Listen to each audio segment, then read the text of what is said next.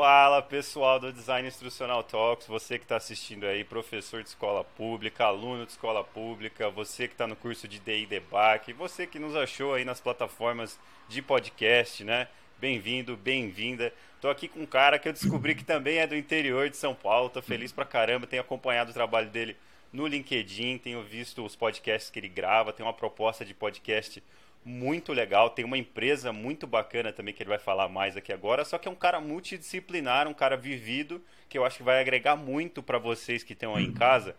Principalmente a galera que está falando muito de vou ficar esperando o momento ideal ou tomar a decisão assertiva. Né? Eu vejo muito jovem brilhante, muito jovem que tem acesso à internet que fica esperando para tomar uma decisão que não vai ter feedback negativo, uma decisão que não vai ter uma repercussão negativa, e isso não existe, e o Fábio vai falar melhor disso. Mas deixa eu parar de falar. Você se apresenta aí, Fábio, como a gente sempre faz, sem restrição de tempo, conta a tua história, lembrando que a gente quer mostrar realmente os caminhos que a vida toma, assim, a gente não quer mostrar aquela coisa ideal de LinkedIn, a gente quer mostrar para a galera que a vida é feita de várias decisões e você, pelo, pelo que eu vi, é, é um bom exemplo disso, né? Então, obrigado por aceitar o convite, Fábio. Fica à vontade para se apresentar e eu vou fazendo perguntas aí após isso aí. Show de bola, muito obrigado, Alan. É um prazer enorme estar aqui, poder falar, poder compartilhar um pouco de experiência aqui no Day Talks, né? Uma coisa que eu gosto muito, né? A gente estava aqui nos bastidores falando, eu falei, nossa, vamos parar porque já já estamos conversando muito já antes de começar a gravar, né? Imagina na hora que a gente começar a falar, né? Então, assim, eu acho que compartilhar experiências, né, para as pessoas que participam de comunidades é algo muito importante, né? Quando a gente fala sobre a tecnologia, fala sobre as formas que a gente tem hoje de comunicação, isso é um dos pontos mais importantes para os jovens, né? Porque tem uma coisa, Alan, que a gente não consegue comprar, não tem que fazer, que chama-se experiência. Cada um tem a sua. Cada um vai viver e construir a sua. Então, quando a gente consegue compartilhar essas experiências com alguém que já viveu algo próximo do que a gente quer, isso com certeza nos ajuda. Né? Sempre tem um exemplo que eu, que eu escutei uma vez, né? quando você está numa estrada né? e não sabe para onde vai, você vai um pouco mais lento, né? Você vai mais devagar, né? Você vai observando, não sabe para caminho você vai pegar. Mas quando você tem um pouco mais da direção, né? Sabe para onde você está indo, você caminha mais rápido. Então, por mais que a experiência não possa te dar atalhos, ela vai te fazer passar pelo processo de uma forma mais rápida, passar com mais clareza e que você consiga absorver um pouco. Mas antes de da gente falar um pouco sobre isso, eu vou me apresentar, sim, claro.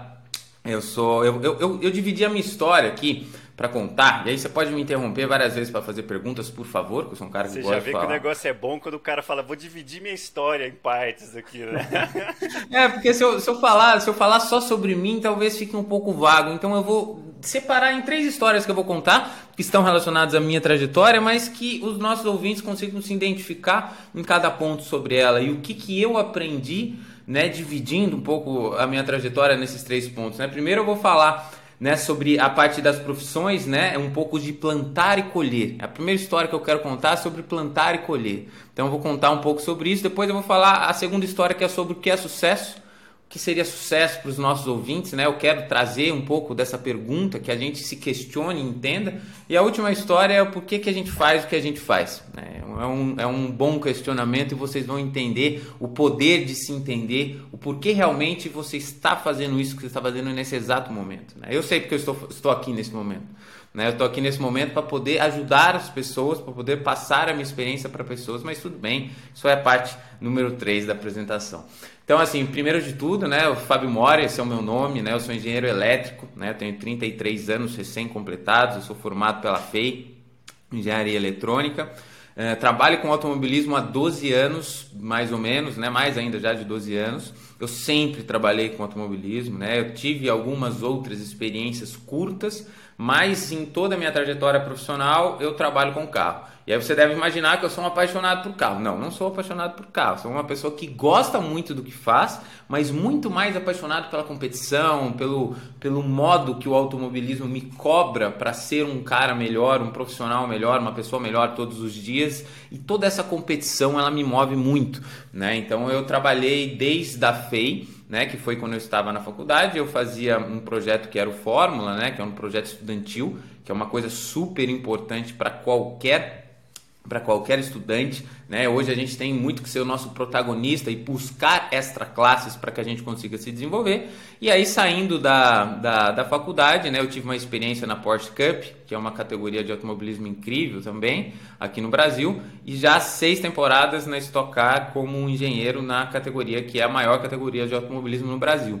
Então, assim, essa é a minha trajetória profissional como engenheiro, né? Você falou que eu tenho a empresa, né? Então, assim, desde 2020, olha quanta coisa, né, movimentando, mas desde 2020 eu idealizei o EduTech, né? Eu também tenho um podcast, em 2021 ela foi lançada, então eu falo muito sobre programação, tecnologia, né? Como a gente deve inserir este contexto na nossa educação, né? Como a gente precisa dominar essas ferramentas, porque o profissional do futuro, né? O mercado de trabalho nos próximos anos cada vez mais cobra isso e como a gente consegue utilizar como meio né, é, a programação. Então é isso, além disso eu, eu, faço. A gente é um eterno estudante, Alan, né? Sim. Então não adianta eu vir falar aqui que eu estou terminando o meu mestrado na Unicamp, que eu já tô, porque eu já comecei uma pós-graduação em Data Science já no, no meio do caminho. Então assim, hoje em dia, falar muito sobre isso é tudo bem, é importante, mas a gente sempre vai estar estudando. Né? Eu vou terminar esse mestrado, vou terminar a pós, vou começar uma outra, depois eu vou doutorado, e depois sempre muda porque as coisas são rápidas hoje em dia. As ferramentas mudam rápidas, né? Não tem como você parar de, de, né? A comunicação em si, né? Hoje podcast está rolando, mas antigamente não era bem assim. E daqui a um tempo não vai ser mais assim também. As coisas mudam, né? As ferramentas mudam, né? Então a gente sempre precisa estar tá se atualizando, que a gente usa e tudo mais. Mas vamos lá. É, pô, eu vou falar sobre plantar e colher. Nossa primeira história. O que, que você acha? Manda bala, manda bala. Já tenho pergunta anotada aqui, mas manda bala. Vamos lá. Então, assim, é, muitos que a gente tem, né, até no, no podcast que eu falo, é, muito sobre trajetórias profissionais, que eu acho que vai muito de encontro sobre os seus ouvintes também, e é sobre o que a gente vai né, construir como profissional, né, o que, que a gente quer ser como crescer. E quando eu falo da minha trajetória de uma forma breve aqui, eu não, eu não parei para comentar, mas vem dois pontos muito claros, que chama-se o ponto que eu plantei e o momento que eu estou colhendo. Só que isso acontece ciclicamente durante muito tempo, ou durante toda a sua trajetória. Ora você vai estar plantando, ora você vai estar colhendo. E em muitos momentos que você também está colhendo, você vai estar plantando que você vai colher lá no futuro de novo. Então assim, quando a gente se forma como profissional, a gente precisa gostar da nossa trajetória de profissional. A gente não pode só gostar do momento que a gente está colhendo, mas a gente precisa gostar e aprender a curtir o momento que a gente está plantando. E eu vou te dar um exemplo como isso. Quando eu falo que eu estava no meu, no meu extra classe, lá no projeto de Fórmula Fê e tudo mais, eu estava no começo da minha trajetória profissional. Né? Eu nunca imaginaria que eu passaria, né, já depois de 12 anos, estaria onde eu estou hoje, trabalhando com automobilismo profissional com as pessoas que eu trabalho. E naquele momento é um momento que você não tem, por exemplo, as pessoas, né, os estudantes que você está aprendendo, né, que você está muitas vezes se doando mais do que a média, você está se esforçando muito para aprender. Eu acho que o processo do aprendizado ele exige muito da gente, né? Então assim é um processo que a gente planta algo que a gente ainda não sabe o que vai acontecer no futuro. Porque se você falasse assim para mim, ah, mas você já sabia que ia dar tudo certo? Claro que não. Né? Eu, inclusive, quando eu me formei, Alan, eu não sabia nem que eu iria de fato para o automobilismo profissional. Olha que legal. Tentei outras coisas. Porque, assim, você não sabe, né? A vida é difícil. Às vezes você tem uma oportunidade, mas é, é difícil você garantir qualquer coisa. Então, assim, mas naquele momento era um momento de muito aprendizado. Eu aprendi muitas soft skills e hard skills, né? Que as pessoas falam. Aprendi muito sobre trabalho em equipe. Eu aprendi muito sobre liderança né? Quando você trabalha com outras pessoas, quando você se exige muito e precisa dos outros para que a gente construa um grupo vitorioso. Então toda essa parte, ela foi uma parte que a gente plantou muito que hoje, né, hoje aos meus 33 anos, eu consigo colher os, os frutos daquela época. Aí você vai falar, bom, beleza, perfeito, agora você só vai colher os frutos daqui até o final da sua vida, engano né, engano, né? Porque hoje eu estou, né, quando você fala assim, pô, você está fazendo uma empresa, né, uma edutech. Ótimo. Sabe quanto que eu tenho de retorno versus o que eu tenho de trabalho? É totalmente desproporcional. né? O trabalho, a gente estava conversando sobre cortes, mas cara, eu faço os cortes, depois eu edito, depois eu, eu pego, bolo a aula, faço o roteiro, gravo, disponibilizo em várias redes sociais. Então, assim, exige um trabalho de mim que muitas vezes me leva lá atrás, quando eu estava no Fórmula, muito parecido. Cara, muito parecido. Eu estou me exigindo demais aqui, né? Você não vê um retorno, porque naquela época estudante, você recebia uma bolsa, assim, é muito, muito baixo, não dá para você fazer nada. Mas, assim, é óbvio que ajudava, mas não, não me dava uma, uma, uma perspectiva de um futuro brilhante. Né? Então, assim, é uma fase que a gente vive de novo. Então, assim, isso é importante na vida do jovem, que ele precisa entender isso. O jovem não pode passar a vida inteira querendo colher. Ah, não, agora terminei o meu ensino médio, vou. Não, continua plantando que você vai colher um dia. E quando você chega a hora de colher o que você, o que você plantou antes, vai ser a hora que você vai agora plantar o que você vai colher depois. E aí vem um ponto, Alan, que é muito importante, que é sobre a trajetória. Né? E aí eu não sei exatamente quando esse episódio vai ao ar, mas o automobilismo é perfeito para dar uma, um exemplo da trajetória. Porque se você só gostar na sua vida do momento que você está ali no seu objetivo, que você está colhendo, você vai perder muito tempo da vida. Porque é o seguinte, a gente vai disputar, agora a gente, né, no finalzinho desse ano, que a gente está gravando, pode falar, né, quando a gente está gravando. Pode, né? pode, de boa. É, 2000, a gente está agora em novembro de 2022, né, e a gente vai ter na Stock Car a final, né, que vai acontecer agora em dezembro de 2022, né, daqui a pouco menos de um mês. E a gente vai disputar um título. Né? A gente pode, pode ser que quando esse episódio seja ao ar, eu já, já posso te falar que a gente foi campeão né, de estocar em 2022. Legal. Então, isso pô, é algo muito bacana. Agora, assim, olha como a vida é ingrata, entre aspas. A gente vai chegar lá no dia 12 e tudo mais, né? Vai ser a final que a gente vai ter. O momento, caso a gente consiga a vitória, que a gente vai comemorar o título, ele dura muito pouco. A gente vai lá, vai comemorar, vai passar umas horinhas feliz, depois vai trabalhar feliz, tudo bem, vai arrumar as coisas, vai embora. No dia seguinte, tudo se renova. No dia seguinte, a gente já vai para um outro objetivo que é ganhar o campeonato do ano seguinte. Então, e tudo aquilo que a gente passa ali, que a gente viveu comemorando, se, se Deus quiser e tudo der certo, foi fruto de um ano inteiro de trabalho. Então você trabalha muito mais para colher um ponto que é muito pequeno ali em tempo, passa que é muito, muito rápido, denso, né? concentrado e passa muito rápido. Se você só está ali pela vitória ou pelo momento que você comemora alguma coisa, você não fica. Se você está ali.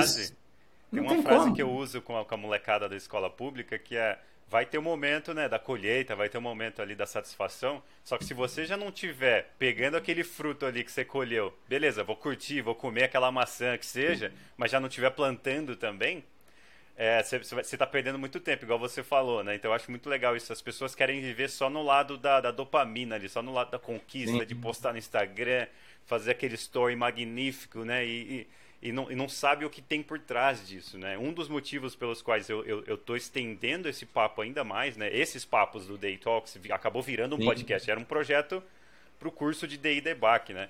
É, é, é, um dos motivos é exatamente isso. Eu quero mostrar os bastidores de carreiras bacanas. Então imagina, eu não vi seu Instagram ainda, mas seu LinkedIn parece um LinkedIn de alguém de muito sucesso. Se um jovem vem e olha só no seu LinkedIn e fala, putz, esse cara é filho de rico, esse cara É, tem muito contato bacana. Esse cara deve ser traiçoeiro, deve, deve, não deve ser ético na profissão. As, os jovens, principalmente os jovens, mas não estou generalizando, mas eu trabalhei com muito Sim. jovem, né?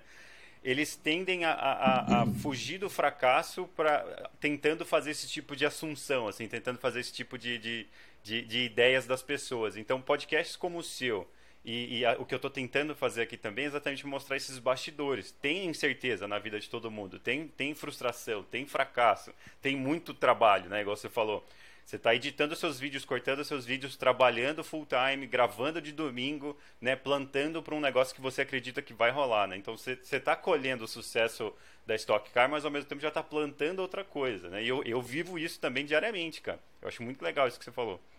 É, exatamente. E, e, você tocou num ponto que vai ser exatamente a segunda história, o que, que é o que é o sucesso, né? Que você falou sobre ética, né? Sobre ser bons profissionais, né? E, e eu vou chegar lá em pouquíssimo tempo.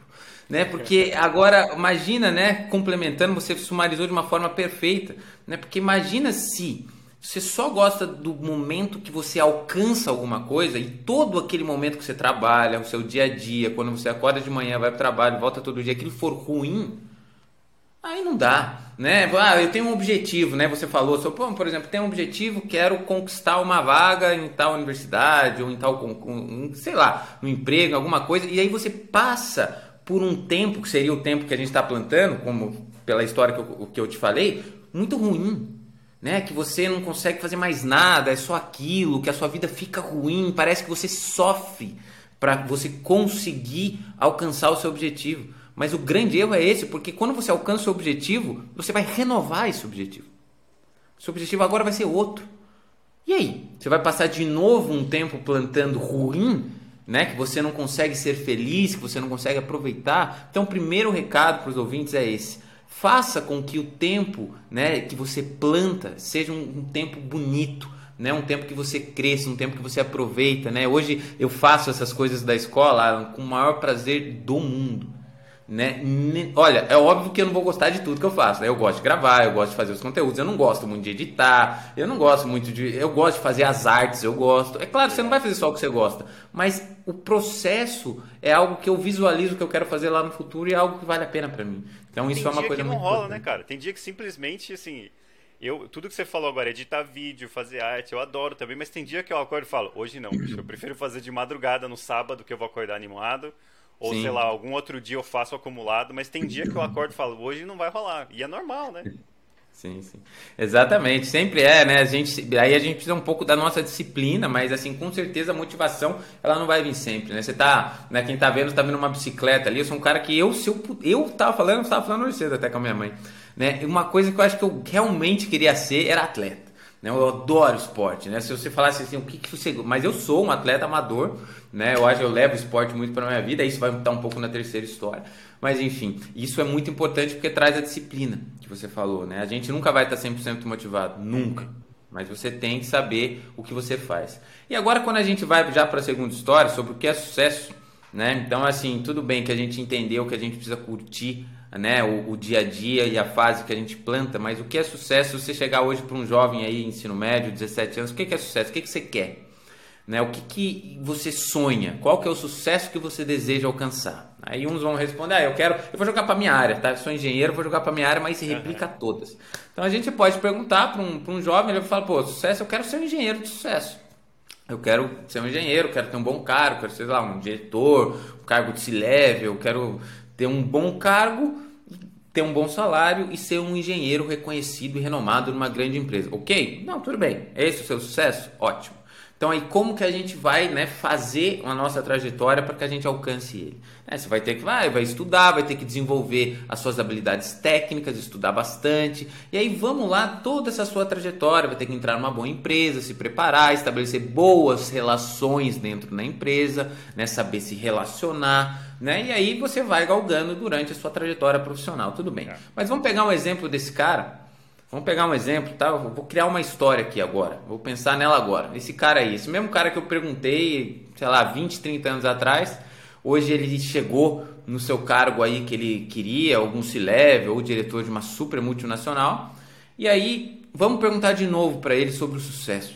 E aí, fulano de tal, como é o sucesso? E aí ele, a gente pode se deparar com um cara, por exemplo, que fala, cara, eu consegui, tô no meu ótimo cargo, ganho muito bem, tá tudo bem. E aí a sua família, como é que tá a sua família?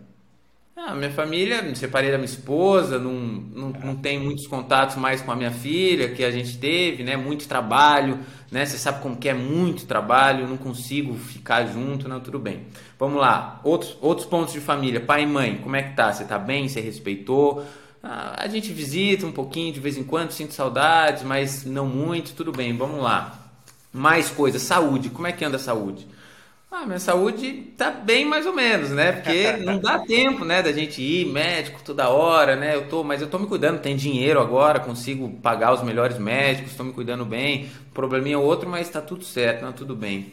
É, e aí você começa a enxergar que ele não tá 100% satisfeito. Né, que o sucesso que ele imaginou quando ele era jovem, que era uma profissão, né, e um cargo, que é um salário, quando ele de fato alcança aquilo, ele vê que não era aquilo que ele queria, ou não era só aquilo que ele queria. Então, quando a gente fala de sucesso, né, a gente não precisa ou não deveria imaginar sucesso relacionado à sua carreira. O sucesso não é ser um engenheiro de sucesso. O, o, o sucesso é ser uma pessoa de sucesso. Né? A, a nossa vida ela é muito mais sobre o desenvolvimento pessoal do que o desenvolvimento profissional. O desenvolvimento profissional ele vem em conjunto com o desenvolvimento pessoal. Bacana. E aí eu vou te falar o porquê. Se você tem como objetivo, o que, que é sucesso? Para mim, agora eu vou responder esse cara, tá? Depois dos 30 anos. O que, que é sucesso para mim? Sucesso para mim é poder estar tá perto da minha mãe, é poder estar tá perto da minha família, é poder estar perto da minha esposa, é construir uma família e ter ela perto de mim, dar um bom exemplo. Sucesso para mim é, por exemplo, estar trocando um, um bate-papo com você e ajudando um pouco das pessoas que vão ouvir esse episódio. É um pouco de passar para você um pouco da minha experiência que isso possa fazer alguma contribuição na sua vida. Sucesso para mim é conseguir ajudar as pessoas ao meu redor a crescerem juntos, né? É que elas consigam evoluir. Sucesso para mim é ter uma boa saúde né? Eu sou uma pessoa que cuido muito da minha saúde, isso para mim é ter sucesso. E você veja que tudo isso vem, e isso não elimina ser um profissional de sucesso. Anda junto. Nunca eliminou. Né? Mas isso não é o objetivo. Isso não é algo que você está, né? isso não é o seu sonho, isso não é o caminho que você trilha. O profissional de sucesso ele vem em conjunto, porque quando a gente muda isso, Alan, você pode ver que tem várias coisas que aí o, o inverso ele não é verdadeiro. Né? Por exemplo, você pode ter vários profissionais de sucesso, profissionais de sucesso, que aí vai no que você falou, não são boas pessoas, não são verdadeiros, é, podem se envolver em vários casos não corretos, né? que a gente pode ver em noticiários, em várias outras coisas, mas são profissionais de sucesso, atingiram, construíram grandes empresas. Né? Quem que é o seu exemplo? Senão o nosso exemplo aqui vai ser o cara que mais ganhou título no esporte, vai ser o cara que tem a empresa mais rica. Esse maior cara vai ser faturamento, né? É. Maior faturamento, né? Quem que é o seu exemplo de vida? O cara que tem o maior faturamento, o cara que tem mais dinheiro. Porque ele é o grande profissional de sucesso. Mas os meus, as minhas referências não são essas. Né? Eu vou dar o exemplo do esporte, que eu gosto muito do esporte.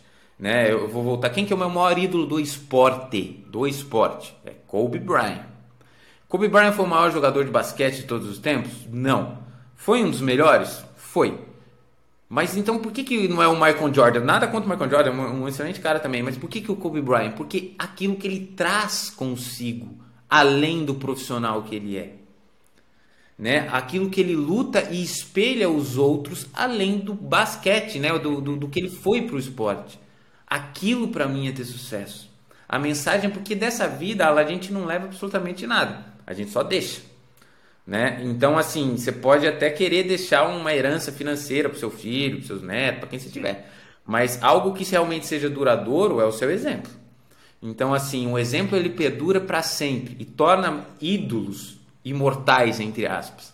Porque é alguma coisa que o tempo não, não passa. Isso vai passando de gerações do seu exemplo. Então, quando você constrói a sua vida para ser uma pessoa melhor, isso sim vai te fazer, durante a sua trajetória, conseguir o seu sucesso. Né? E aí sim, aí sim, aí, eu, aí vamos, vamos começar a contextualizar aqui. Ó, vamos lá. E aí eu preciso ser uma pessoa boa para ser um profissional de sucesso? Não, você não precisa ser uma pessoa boa. Muito provavelmente você vai ter que em alguns momentos não tomar atitudes que pessoas boas tomem. Tem muito cara durante sua trajetória profissional que você vai ver se dando bem e não vai ser um cara correto.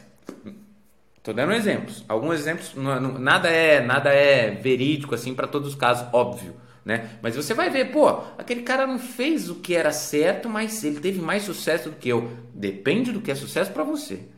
Né? Porque ser uma pessoa boa não te garante ter sucesso. Porque se garantisse, até a pessoa mais cruel do mundo seria boa. Porque ela falaria, bom, eu vou me dar bem, né? Então eu vou ter sucesso. Agora, quando você fala assim, bom, mas e para ser uma pessoa boa? Ser correto é necessário? Sim, em todos os casos. Em todos os casos vai te trazer recompensa. Né? Você sempre vai ser recompensado pelo seu sucesso se você se decidir ser uma pessoa boa. Né? Se você decidir acordar hoje cedo, ligar para sua mãe, mandar uma mensagem de bom dia para seu pai, né, para sua família, para seus amigos, isso vai te fazer uma pessoa boa. Você isso vai bem, te né, fazer. cara? Você fica tão Sim. bem que você não fica procurando ali, não fica meio paranoico achando que a pessoa tá atrás de você ou que vão te cobrar de algo. Eu vivo, eu tento viver, às vezes a gente falha, né? Às vezes a gente, na tentativa de ser bom, a gente acaba tomando uma decisão errada, se expressando errado, aí tem as ansiedades e tudo mais, mas, cara, eu viajei o mundo inteiro sempre tentando ser o que eu sou em casa, assim, de boa e conhecendo pessoas, tenho contato hoje em todos os continentes. E o tanto que isso me floresce de projeto, de contato, ou simplesmente alguém que eu sei que está lá na, na Ásia ou que está lá na África, que eu conheço, se eu precisar de alguma coisa tá lá, é impagável, não tem grana nenhuma que paga. Né? E ao mesmo tempo tem, teve gente que viajou comigo, que não foi tão bacana assim, que precisou dessa galera e não conseguiu contar com eles porque real, simplesmente não responderam, né? E tem muito disso de a pessoa atribuir ao negócio. Ah, não, não é que eu sou cruel, é que é business, né? É, negócio é assim e tal. E tipo, se eu tô num ambiente profissional em que eu não posso ser gentil e que eu não posso ser mais humano, às vezes tem que demitir gente, mas tem jeito de demitir alguém de forma humana. Existem formas, né? É, eu tô fora. Esse é meu Sim. lema. É, isso, isso é importante, né? Então, quando a gente está falando aqui de, de trajetória, né, Alan, né? Primeiro a gente falou sobre a parte, né? Revisando as duas primeiras histórias, né? Essa primeira parte que a gente tem que entender que a gente planta e colhe, né? E que todo este processo precisa ser um processo que você goste, né? Você não pode só querer o seu objetivo, a parte final, porque ele, além de ser um pedaço muito pequeno perto do todo, né, você precisa gostar da sua trajetória. O grande segredo é gostar. E aí, partindo que você entende isso, quando a gente fala do que é o sucesso, porque assim, você precisa definir suas metas, né? Você precisa definir o que você quer ser. Você quer ser uma pessoa boa ou você quer ser um cara com muito dinheiro, só muito dinheiro? Você pode ser uma pessoa boa com muito dinheiro, tá tudo certo. Eu só tô falando que é muito diferente, né? Quando você aponta isso, né? Então, assim, ter esse entendimento vai ajudar muito as pessoas, né? Porque a gente consegue ser uma pessoa boa todos os dias. A gente consegue ter sucesso em ser bons, bons amigos, bons familiares, bons maridos, boas mães, tudo, todos os dias. Então a gente consegue nessas pequenas metas se desenvolver. Agora, para a gente ir para nossa última história sobre a minha trajetória, depois a gente pode até continuar o bate-papo, mas é muito sobre o que você faz, aquilo que você está fazendo. né? Isso é uma coisa muito importante, Alan. Por quê? E agora eu vou dar exemplos é, mais pessoais, tá? Mas de, de coisas importantes. Vamos lá. É, por que, que eu gosto de esporte, certo? Logo, eu sou um cara que me alimento bem. Aí, se você perguntar para qualquer outra pessoa, você, você se alimenta bem? Né? A pessoa fala, pá, não, não, não como, tudo mais. Pô, mas vamos, você precisa se alimentar bem, né? Você precisa ficar mais magro, pô, você precisa, tá, você precisa fazer exercício para ficar mais forte. Aí a pessoa fala, pô, verdade, verdade, eu preciso ficar mais magro, ficar mais forte. Eu vou fazer exercício e vou me alimentar melhor. Aí passa um determinado tempo, aí a pessoa fala, olha, muito chata essa rotina. Não quero nem ficar mais magro, muito menos ficar mais forte. Vai embora com essa sua alimentação e essa sua rotina de exercício. Fala, pô, tudo bem. Mas aí você fala, nossa, mas como assim, né? A pessoa não quer, mas tudo bem. E aí a pessoa abandona. Mas entenda uma coisa. Eu não me alimento bem porque eu quero ser mais magro. Nem acho que as pessoas deveriam. Cada um tem seu corpo, tá tudo certo. Eu, inclusive, nem sou muito magro. É, e não faço exercício porque eu quero ficar mais forte. Do mesmo jeito que eu não sou tão forte assim. Então, assim, você fala, mas por que, que você faz? Então, vamos revisitar o ponto. Porque todo o que você faz, e aí fala um pouco da disciplina, lembra que você falou? Sobre, "Pô, mas tem dia que você não está motivado. O que, que te leva a fazer o que você precisa quando você não está motivado? Disciplina. E o que, que te faz ter a disciplina? Motivos fortes, base forte, propósitos verdadeiros. Ser magro, você pode até querer ser magro, mas isso não é um propósito forte, não é um motivo verdadeiro. Ser forte, você pode até querer ser musculoso, participar lá, eu nem sei como é que chama aquelas competições lá que tem os caras fortes, mas você pode, não tem problema nenhum, mas não é um motivo forte. Agora, saúde é um motivo forte. Família é um motivo forte. Olha como eu estou voltando de novo para a segunda história. Mas agora estou contextualizando nos objetivos. Por que você faz aquilo que você faz? Por que, que eu me alimento bem? Porque eu quero ter saúde, cara. Não é porque eu quero ser magro, eu quero ser saudável. E por que, que você quer ser saudável? Porque eu quero ter daqui 20, 30 anos, né, 40 anos que seja, eu quero estar com os meus netos. Eu quero estar com a minha família. Saúde, família, motivos fortes. Então veja bem, quando eu acordo sem a motivação que você falou, né, hoje cedo eu fui nadar. Não queria de jeito nenhum nadar. Não queria, ainda mais no final do ano. Não sei por que, que eles estão fazendo uns treinos meio fortes, né? E cansa. E, e eu não ia, eu fui pela disciplina. Depois, quando você sai, obviamente, pela liberação, tudo do, do, do, dos hormônios ali, você, você sente muito bem, mas ir é difícil. Né? E por que, que eu vou sempre nos meus treinos? Porque eu estou cuidando da minha saúde. E saúde não se negocia. A mesma pessoa que falou para você, ah, mas eu não quero ser mais magro, mais forte, tudo bem, mas você não quer ter mais saúde? Não, saúde eu quero. Aí a pessoa, vamos pegar uma pessoa meio rebelde. Não, não quero ter saúde. Não quer ter saúde? Não. Mas, cara, e a sua família? Você não vai querer passar tempo com ela? É, eu quero. Ah, então vamos voltar. Olha como os motivos são muito mais fortes. Porque, assim, ter um corpo bonito, ou ser, ou ser magro, né? Vai chegar um dado momento da sua vida você vai falar, cara, quer saber? Tô nem aí, já tô casado, né? Já tô com a minha família, que, que vou ficar cuidando disso? Não quero. Realmente são motivos fúteis. Mas você fazendo e entendendo a base, você vai na disciplina. E aí eu vou sumarizar as três histórias aqui, conectar um pouco com a segunda primeiro. Quando a gente fala sobre a gente ter sucesso, o que é ter sucesso? Quando a gente fala que é ser uma pessoa boa, cuidar da saúde, né? Ter o, construir uma família e deixar um legado, que é a única coisa que a gente deixa nessa vida é legado, é inspirar pessoas e mostrar como a gente fez no nosso exemplo, na nossa vida, para ser uma pessoa melhor, isso é um motivo forte. Isso é um motivo forte. Pode ser que o seu querer ser um engenheiro de sucesso, chega uma hora que você fala, quer saber, não quero ser nada, vou largar tudo, vou para praia. Vou lá montar meu quiosque e tá tudo bem, tá tudo certo. Você pode fazer tudo isso, né? Mas eh, o seu motivo de ser um engenheiro não é forte. Agora, ser uma pessoa boa, ser um exemplo para as pessoas ao seu lado, isso é um motivo forte.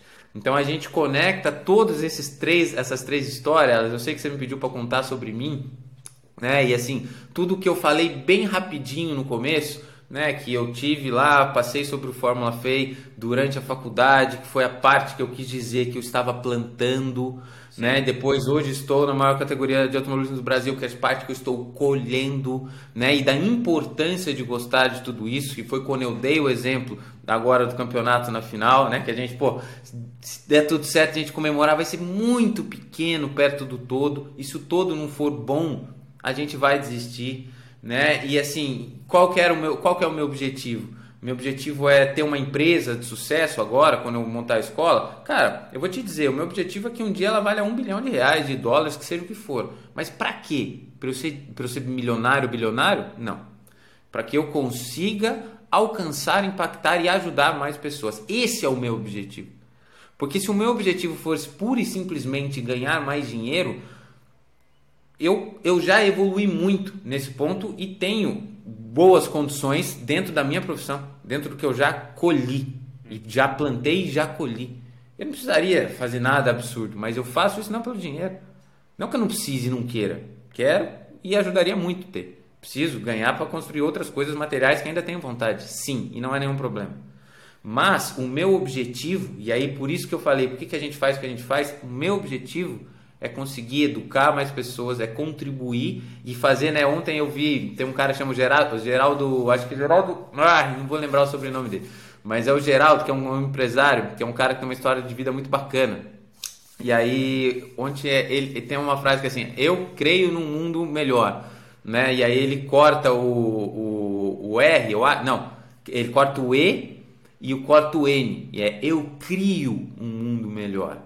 Bacana. É isso que eu quero fazer. É o cara né? da reciclagem, não é? Que trabalhou com É o cara da reciclagem, é isso aí. Então, assim, é isso que eu quero para mim, é isso que eu quero fazer e é por isso que eu acordo. Independente do que eu, se eu tô cansado, se eu não tô, eu faço. Ah, mas pô, tá difícil. De novo, eu tô fazendo várias coisas e, e não tô conseguindo ainda ter retorno. Tudo bem, eu gosto desse processo. Ah, mas você só faz isso e tá destruindo os seus relacionamentos? Claro que não. Claro que não.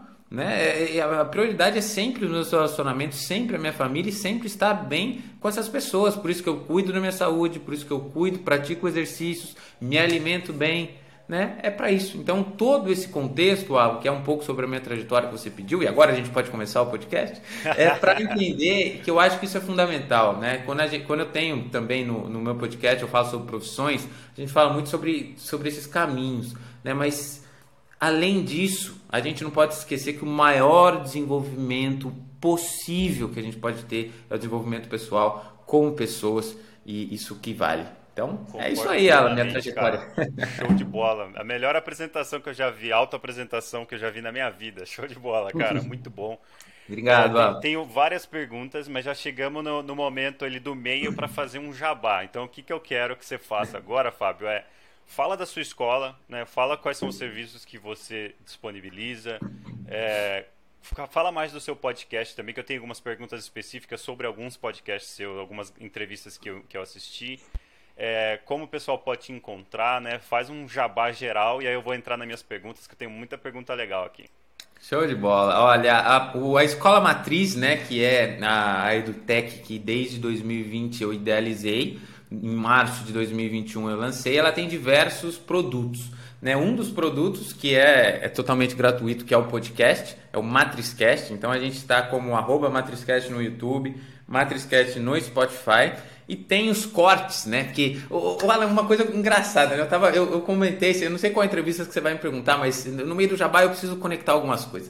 Tem uma, tem uma, um cara que eu entrevistei, inclusive sobre o podcast, ele falou sobre distribuição. Né, que é uma parte muito importante do podcast. Né? Você pode ter a melhor entrevista, se você não distribuir é muito importante. E de fato é, porque você sabe qual é a maior pizzaria do mundo? Você já ouviu essa história? Não. Qual que você acha que é a maior pizzaria do mundo? Puta, vou ser bem enviesado, mas eu dizer de distribuição Papa Jones. Não, só se passou nesses últimos tempos aí. Pode, mas assim, não é. Essa é a resposta. A resposta é a Domino's. Agora, olha que, olha que mais engraçado, né? Você acha a Domino's a melhor pizzaria do mundo? Jamais. Comi uma vez, mas nunca mais. Desculpa aí, pessoal da Domino's. Não, é, assim, é, tô, tô lá, assim, mas eu, eu acho que eu comi uma vez também, não me lembro muito bem se eu gosto ou não, mas uma assim. Azia, que eu fiquei uma semana mal. A, a questão é, a distribuição da Domino's, ela faz dela a maior do mundo. É óbvio que você parte, tudo bem, você não gostou, mas tem muitas pessoas que gostam e outras não, natural. Ela parte de um ponto de qualidade ok, mas ela tem uma maior distribuição. Qual que é a maior lanchonete do mundo? Eu diria McDonald's. Eu também diria McDonald's. Veio aqui na minha cabeça agora. Isso aí eu não lembro de dados estatísticos, mas muito com certeza deve ser McDonald's. É o melhor lanche do mundo? É, em termos de distribuição e, lugar, e presença em lugares, né? É, é o maior que tem, mas aí é. tem que ver então... qual, que é o, qual que é a métrica né, que você está medindo. Qualidade ou distribuição ou presença, né? É, é, eu, eu tava falando em questão de, de, de presença e vendas, né? De, de, a lanchonete que mais vende, assim, não é a mais. Às vezes você tem uma lanchonete aqui na esquina mais saborosa, é que é melhor da mundo, mas é pequena, então a distribuição é importante. Por que, que eu contei isso da distribuição? Porque além dos canais que a gente tem dos episódios, tem no meu Instagram pessoal, que é Fabinho Mori, os cortes então todo episódio que a gente faz tem dois cortes por episódio, então pra você ver lá os momentos e tem no TikTok também, que é Fabinho Mori, os meus cortes. Daí você fala, pô, é importante, pô, você faz vários cortes, teve um que eu fiz uma semana que viralizou. Triplicou o meu canal. Então assim, pô, distribuição, tá lá. Então tão importante quanto ter ali a questão do, dos conteúdos, é ter a distribuição. E aí, de novo, uma dica para os jovens, né? Você tem que distribuir, você tem que estar presente não adianta você ser o melhor profissional do mundo e ninguém nunca te conheceu e nunca te viu.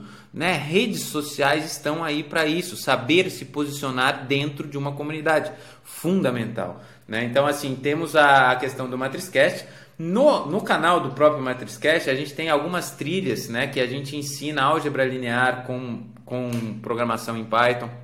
A gente ensina física, a gente ensina puramente álgebra linear num contexto educacional diferente do tradicional. Né? Eu acho que a gente precisa um pouco modificar a forma como a gente aprende, tendo mais o professor como um facilitador do ensino e orientador do que algo de uma comunicação quase que unilateral, onde o aluno passa de uma posição passiva e só absorve conteúdo. Então tem uma troca. Então eu ensino muito mais álgebra linear. Eu estou dizendo isso que se a pessoa for, por exemplo, ah, vou para o Enem ou uma prova, não é uma álgebra focada nisso. É uma álgebra focada em você entender como você consegue solucionar problemas reais como você consegue entender álgebra no seu dia a dia e como, através da ferramenta computacional que é a programação, você facilita esse processo. Eu sou um cara que eu gosto de, de, de ó, eu tô com meu caderninho aqui, que eu falei para você que eu anoto minhas coisas quando eu, quando eu entrevisto e tudo mais, eu gosto de papel, mas é inegável que solucionar um problema matemático através de ferramentas computacionais é infinitamente melhor. Uhum. Então, assim, tô, ok, podemos aprender uma vez o conceito aprendendo o conceito, senão a gente vira também só aplicadores, né? Não, não sabemos desenvolver, é tudo uma caixa preta. Mas depois Sabe que inovar, a gente né? é, depois que a gente aprende, a gente precisa saber usar as ferramentas computacionais para isso. Então, né? Então passou da hora para mim da gente saber resolver uma operação matricial através de Python em vez de ficar no caderno escrevendo, escrevendo, escrevendo. Então, assim, temos conteúdos deste tipo e temos outros projetos também que nascem. A gente tem vários projetos para o 2023, vai ser sempre baseado nessas redes e a principal, onde eu divulgo, é no, no meu pessoal com a Fabinho Mori. E para as crianças, Alan, a gente tem um projeto que foi lançado nesse ano que é o Matrix Kids. Né? O Matrix Kids é a linguagem do futuro. A gente tem dois projetos dentro do Matrix Kids. Ele é, é a questão de incluir aprendizagem criativa no ensino para os alunos do ensino fundamental. Então, como a gente pode incluir aprendizagem criativa, programação? Não é pura e simplesmente incluir programação, ensinar programação. Veja bem, a gente falou muito sobre objetivos aqui. Programação aqui não está na ponta do, do, do, da trajetória para mim, ela está no meio. Uhum. É uma ferramenta que a gente usa para aprender outras coisas tá? Então a gente ensina como o aluno vai ter a mentalidade do programador. Ah, mas desde criança, como que você vai engajar? Criando jogos. Então, através de uma ferramenta desenvolvida no MIT, que é o Scratch, a gente tem um, um curso preparatório para alunos no ensino fundamental aprenderem a criar jogos com Scratch e entenderem as lógicas de programação. O Scratch é uma programação em blocos, é fácil e lúdico para a pessoa entender, para ela entender o contexto, como criar, fazer as lógicas. Aí você fala, ah, mas não é linha de. Cara, eu estava programando ontem, numa programação em Python, por exemplo, que é uma programação mais profissional para um jovem. É igual, cara. Só que eu tenho que escrever as linhas de código, né, os comandos ali, em vez de juntar bloquinhos. Tudo bem, eu já tenho 33 anos, já estudei muitos anos sobre isso. Mas uma criança que está começando, cara, é muito mais fácil fazer em blocos. Nossa. E assim, tá tudo certo, ela vai aprender e com o tempo, depois que ela entender a lógica, ela só vai precisar adaptar o que ela aprendeu ali de forma escrita. Isso acontece naturalmente, mas você já planta dentro dela desde o início a forma de raciocinar através de programação, a ter o raciocínio e entender o que ela faz com códigos. Né? Então esse é um, um dos projetos, né? e criando jogos, né? que eu acho que toda criança gosta disso. E tem o Matrix Kids nas escolas né, que seria o nosso projeto em parcerias com escolas. Então a gente está aberto a qualquer escola que tenha alunos do ensino fundamental a inserir a aprendizagem criativa com Scratch dentro do seu ensino. E aí eu vou te dar alguns exemplos simples. Né? E vou sair de matemática, porque todo mundo associa programação com matemática. Uhum. Então vamos pegar a professora de história, dando alguma matéria lá no ensino fundamental. Aí na prova, por exemplo, na avaliação, né? Em vez de você cobrar, por exemplo, fazer lá a prova, uma prova tradicional ou algum trabalho, que tal né, o seu aluno criar em Scratch com programação uma animação, programar uma animação sobre aquilo que ele aprendeu. Ah, pega toda a história que a gente contou aqui, pega um contexto, vamos escolhe um pedacinho, cria uma animação com programação. Sensacional. A criança vai adorar fazer aquilo. Ela pode colocar ela mesmo, porque no Scratch você consegue colocar você como personagem. E aí coloca, dentro da animação faz aquilo. Uma, vamos pegar uma ciências, por exemplo, está ensinando alguma coisa. Faz uma apresentação interativa, onde você faz lá o, o, animalzinho, clica lá no animalzinho, explica o que, que é, clica lá na, na, no relevo, explica o que, que é, o que, que ele aprendeu. E aí ele aprende a usar essa lógica, entendeu? Ele vai trabalhando em cima da lógica, viu? Como não é a ferramenta de programação como fim, mas sim como meio. E é claro, matemática, aí fica fácil, né? Vamos criar uma calculadora? Pô, né? Em vez de pular um monte de exercício lá mais, né? Então, vamos criar uma calculadora que faça essa conta? Vai ser muito mais divertido. Então, assim, tem hoje, atualmente, o projeto com as crianças, que é o Matrix Kids, que está arroba Matrix Kids, tanto no TikTok como no YouTube, tá? E no Instagram, arroba MatrizKids em todos. E o MatrizCast, que é o que a gente tem do podcast para 2023. A gente vai ter aí projetos como Matriz for You, Matriz Kids com Arduino. A gente vai conectar a Scratch com Nossa, Arduino é para é o ensino fundamental 2 que vai ser um passo além, já está inclusive em construção esse projeto, é o próximo, e vai ter também o Matriz de Dados, né, que é um projeto aí não só educacional, mas é um projeto de criação de soluções para pequenas empresas utilizando data science para melhorar essas empresas. Então, assim, são vários projetos, né? Assim, eu gosto muito de fazer e, e será um prazer sempre contribuir. A gente tem os, os, os projetos que são pagos e tem os projetos que são gratuitos. Então, tem para todo mundo. Você tem bastante conteúdo gratuito, né? Que é bastante conteúdo bem de fácil acesso. E como Sim. é que é, por exemplo, uma professora de Campinas ou de São Paulo quer aplicar isso na escola dela? Qual que é o processo? Você vai formar os professores ou vai trabalhar diretamente com as crianças? Não, nas escolas é, é, o processo é com professores. Tá. Então, assim, porque, veja bem, como eu não sou o cara que vai ensinar o fim, né? Eu não vou dar aula de. Eu posso, eu participo do, do processo do meio, mas é ensinar como a escola consegue aplicar isso, para que não, eles não vão precisar de mim. Vai ser um período de adaptação, de implementação do método, e depois o método da escola utiliza o método, usa isso para atrair mais alunos, para que os alunos consigam aprender mais, engajar mais e entender que é uma escola que pensa no futuro. Porque assim, é, são dados isso, não sou eu falando. Daqui, o Fórum Econômico Mundial, inclusive, lançou uma pesquisa. Eu, eu, não, eu não vou dar os dados porque eu não lembro de cabeça, mas era coisa assim: a gente vai ter um, um déficit de 500 mil funcionários até 2025, se não me engano, de tecnologia. Ah, você fala, tudo bem, mas criança agora não, não vai ser. Tudo bem, mas imagina. Só no Brasil, né? Só no Brasil, é. Imagina daqui a um tempo. Fora os outros países que estão contratando brasileiro também, que eu tenho de amigo programador morando no Brasil e ganhando em dólar, trabalhando para empresa fora, é, não dá Sim, nem para contar nos dedos. E, cara, eu, eu vi isso é, na minha vida, assim. Morei na China um ano e pouco. E a molecada lá, 5 anos, já estão loucamente mexendo no Scratch, trabalhando com Arduino.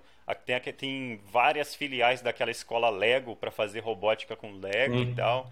É, e funciona, os caras estão bombando, né? A, a, economia dos caras, a molecada já está saindo do ensino médio trabalhando já e sabendo programação. Então, é o, é, é o, não, não diria nem que é o futuro, mas é uma construção de um presente melhor já. Eu acho sensacional. E se você é professora, professora aí e gostaria de implementar isso na sua escola, chama o Fábio, vê como é que pode fazer, porque é, é, é, um diferencial muito grande.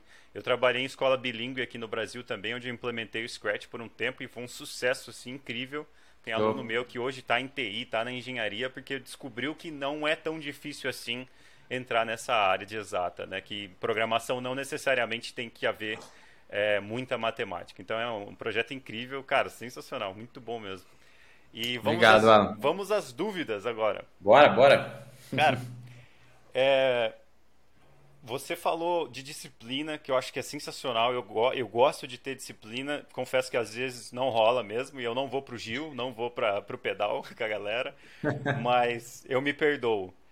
Qual que é a sua dica pra galera que ainda não está nessa fase de, de, de, muita disciplina, de dedicação, de compreender esses valores e esses propósitos macros que você mencionou. Porque eu tenho certeza que a molecada que vai ouvir a gente, alguns alunos vão ouvir a gente falar, ah, beleza, mas você está lá, eu estou aqui, né? Então tem muita gente que ainda está num nível de se descobrir, ainda está dentro de traumas e dramas familiares, e assim, é, é a maioria, né? Que infelizmente é uma, uma, pequena, uma pequena minoria que consegue estar tá nessa né, nessa visão de valores e se motivar e, de, e se disciplinar? Qual que você diria que é o processo para chegar lá para essa galera?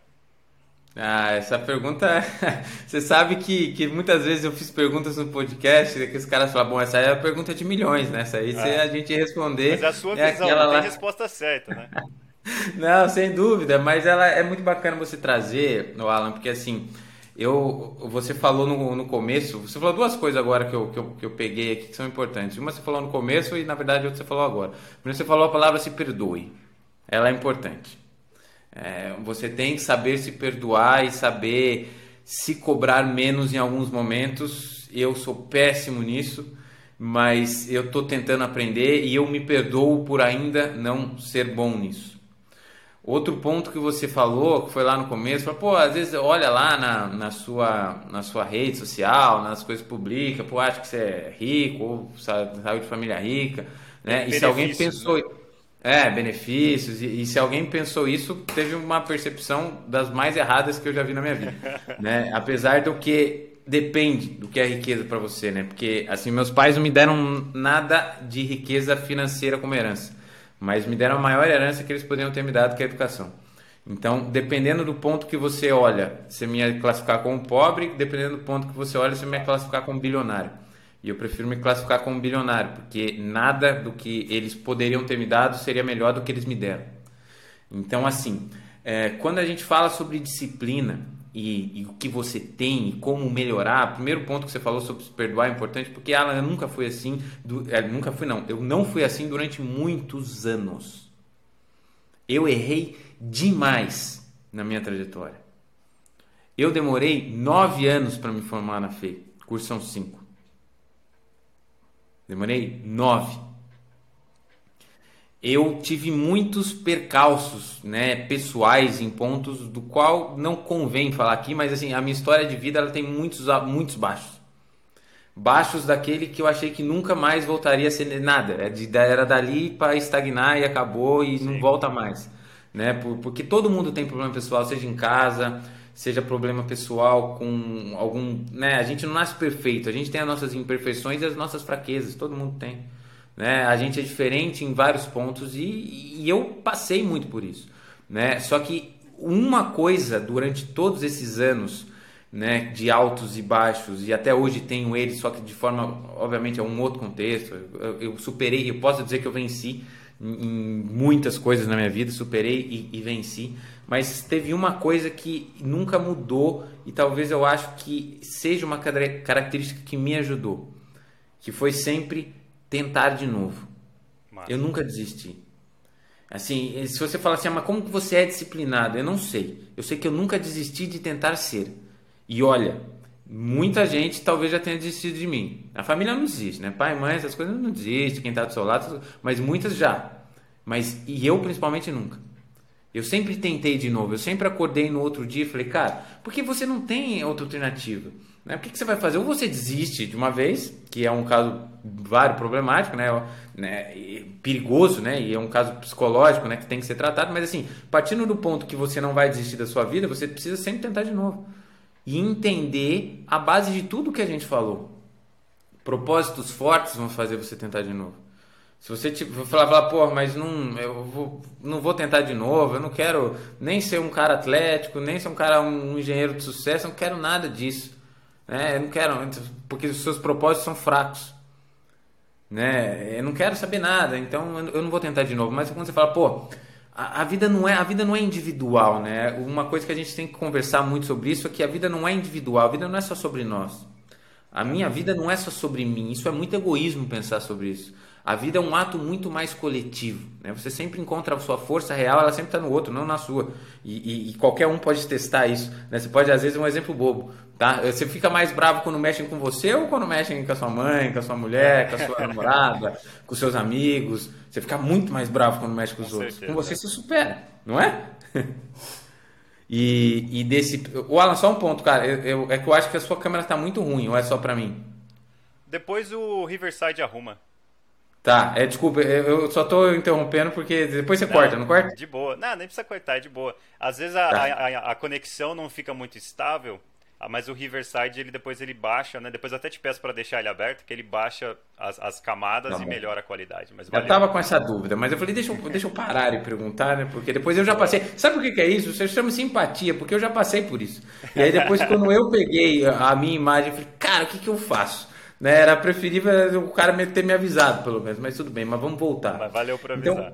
Então, então assim, quando você. Isso aí, ó, é o que é foi acabado de, de ser dito, né? No outro que você se enxerga. Então, assim, quando você fala, pô, eu vou tentar de novo, não só por mim, mas pelas pessoas que acreditam em mim, pelas pessoas que fizeram muito para eu estar onde eu estou hoje, pelas pessoas que nunca desistiram. E por isso eu sempre tentei de novo. Eu não tentei de novo porque eu queria ter uma casa, porque eu queria ter dinheiro. Eu tentava de novo porque eu queria ser uma pessoa melhor, eu queria provar para mim que eu podia ser. Então isso me trouxe toda essa disciplina. Eu sou um cara extremamente disciplinado hoje, mas eu já fui extremamente indisciplinado antes. Então assim, eu não nasci assim, eu me construí assim.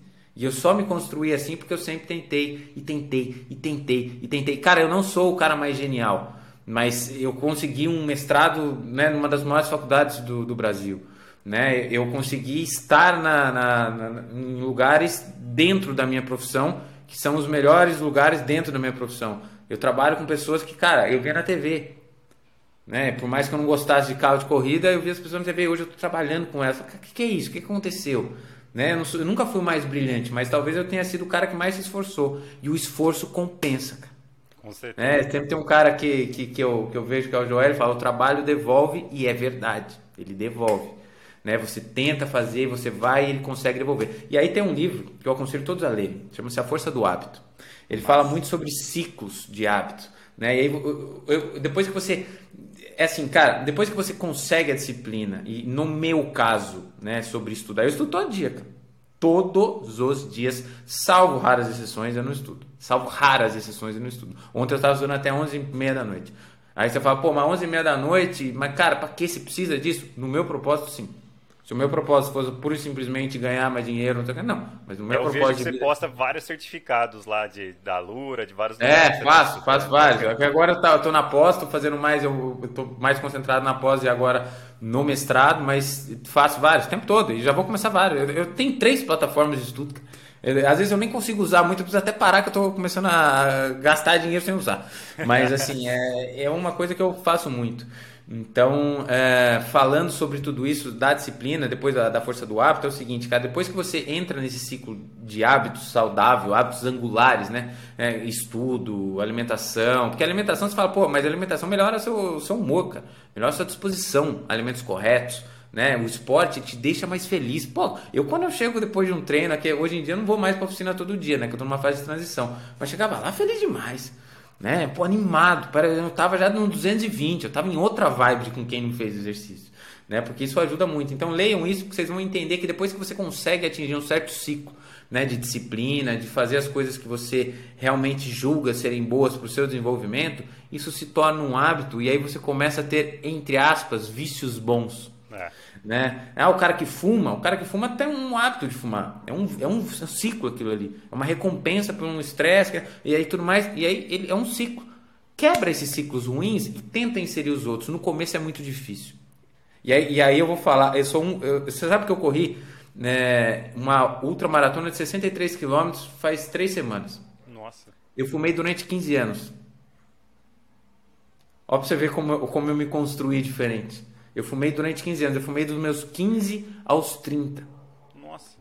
E eu corri uma outra maratona aos 33. É que eu já corria antes, tá? Mas é óbvio que quando você fuma, o, o rendimento é outro. Ah, então, assim, eu cortei esses ciclos.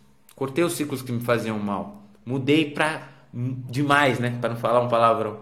Então, assim, é, é isso. É tentar sempre e entender que o processo, principalmente no começo, é ruim mas depois que você se torna uma pessoa que entende isso e tem esses vícios bons, hábitos bons, fica muito mais fácil, fica muito mais legal, fica muito prazeroso. Você lembrou um negócio que eu gosto muito de, de alguns livros, né? É, você falou Hábitos Atômicos, né? Não, Força do Hábito. Angulares. Angulares. É, ah, não. O livro é, é, Força do Hábito. E aí eu falei que tem os hábitos angulares, que são aqueles que levam a outros. Tem três livros que são bem parecidos na pegada e, e eu, eu, tirei um insight muito legal deles que me ajudou com um problema que eu estava tendo. Então é, é Hábitos Atômicos, Força do Hábito e Nação Dopamina.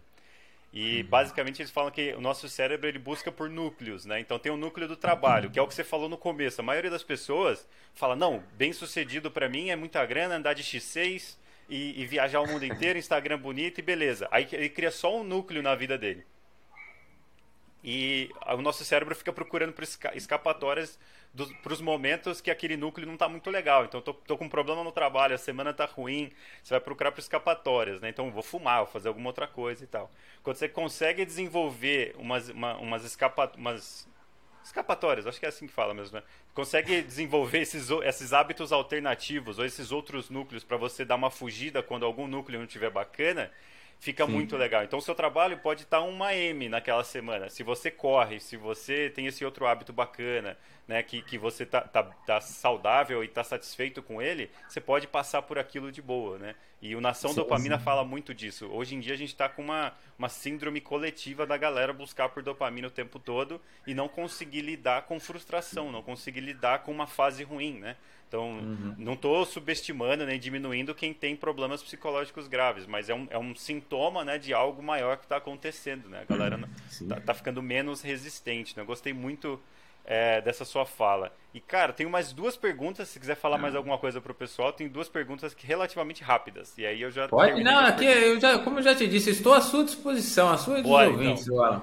Cara, você falou do seu projeto educacional, que eu acho sensacional. e o que eu puder me envolver com ele, me chama, tamo junto aí também. é, já, inclusive, convidado, hein? Convidado do nosso MatrixCast. Bora lá. É, a gente tem, essa não é a pergunta ainda, mas só me disponibilizando. Né? Eu estou disponível para o que for necessário.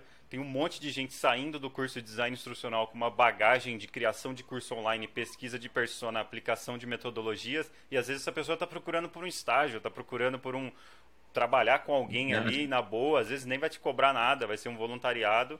É, como essas pessoas podem te ajudar? Eu gostaria que você falasse depois disso também, quais são os seus desafios. Mas acima de tudo, agora a pergunta é quais têm sido os seus desafios nessa construção de uma edtech, nessa construção de, de, de uma solução educacional para um grupo bem específico que são professores do ensino básico, ensino fundamental. Quais são esses desafios? O que você já fez para superar alguns e o que você está fazendo para superar ou ainda está superando? Conta mais para a gente aí, porque acho que a grande população desse podcast que, vão, que eles vão acabar recebendo até esse podcast no próprio curso da EBAC vai querer saber disso também porque eles estão envolvidos nisso, né? Não, muito bacana. Essa pergunta, as duas, eu consigo responder as duas quase que no mesmo contexto. Mas o grande desafio para mim, quando a gente fala de educação, Alan, ele, ele é um só e ele se chama se furar bolha. A gente tem um sistema educacional muito consolidado e muito fechado dentro da sua metodologia, dentro da sua forma, e isso é muito tradicional e é difícil você furar a bolha e entrar lá dentro. Isso é difícil. Isso é um desafio para uma atriz nas escolas. Uhum. Não é o mesmo desafio para uma atriz kids que a gente tem os nossos cursos educacionais.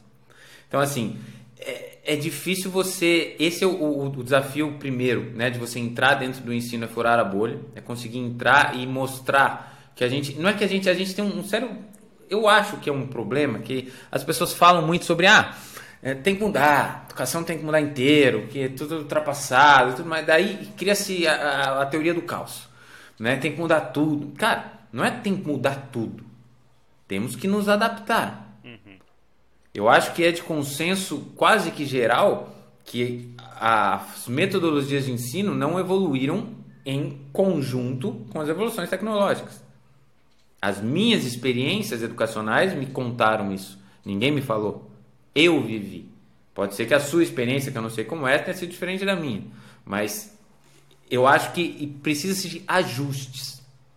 Né? E fazer esses ajustes e ter esse contato né, é uma coisa difícil de se furar no começo.